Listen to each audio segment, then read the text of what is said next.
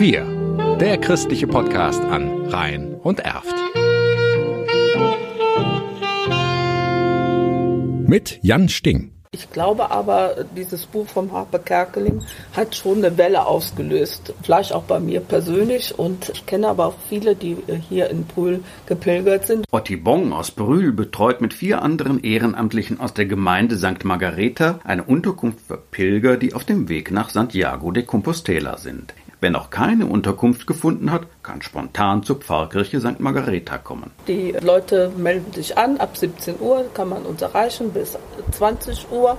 Dann äh, sagen sie, wo sie sind, die Pilger. Ich hole sie da ab, zeige ihnen die Herberge und ja, unterhalte mich ein bisschen nett mit ihnen. Gut 100 Pilger machen im Jahr in der ehemaligen Küsterwohnung Station. Durch Corona sind es seit März erst 37. Frühstück gibt es, wenn nebenan der Raum für Obdachlose geöffnet ist. Viel hat Ottibong von den Menschen erfahren, seit sie vor vier Jahren den Schlüssel- und Telefondienst übernahm. Viele erzählen, wie sie überhaupt auf die Idee kamen, dass man pilgert, weil sie in Ruhestand äh, gehen oder weil sie einen Verlust haben in der Familie. Auf dem Pilgerweg kann das Leben dann manchmal einen unerwarteten Verlauf nehmen, wie Ottibong erfahren hat. Ja, habe ich von ähm, Pärchen gehört, die waren unterwegs gewesen. Also die Dame hatte äh, ihren Mann verloren und äh, hat äh, sich dann vom Schwarzwald auf den Weg gemacht nach Santiago und in der Schweiz hat sie dann einen anderen Herrn getroffen.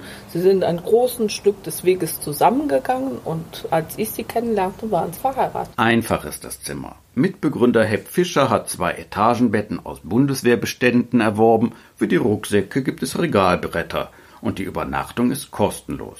Voraussetzung für die Unterbringung ist, dass man auch tatsächlich pilgert, wie Hepp Fischer betont. Es kommen schon mal Leute, die nicht so pilgermäßig aussehen. Da muss man entscheiden, darf ich sie aufnehmen, darf ich sie nicht aufnehmen. Aber in der Regel haben die Pilger ein Pilgerbuch, in das auf den Stationen ein Stempel kommt. Das gibt es im Pfarrbüro oder bei der Jakobusgesellschaft. Berührt hat Ottibong die Geschichte eines jungen Mannes, der im März in die Herberge kam. Da war ein junger Mann und hat gesagt, seine Oma, wenn er das schafft, wird seine Oma ihn in Santiago in Empfang nehmen. Ich finde es schon außergewöhnlich, wenn so sehr junge Leute gehen. Dann frage ich auch immer, warum es tun. Da bin ich dann auch neugierig.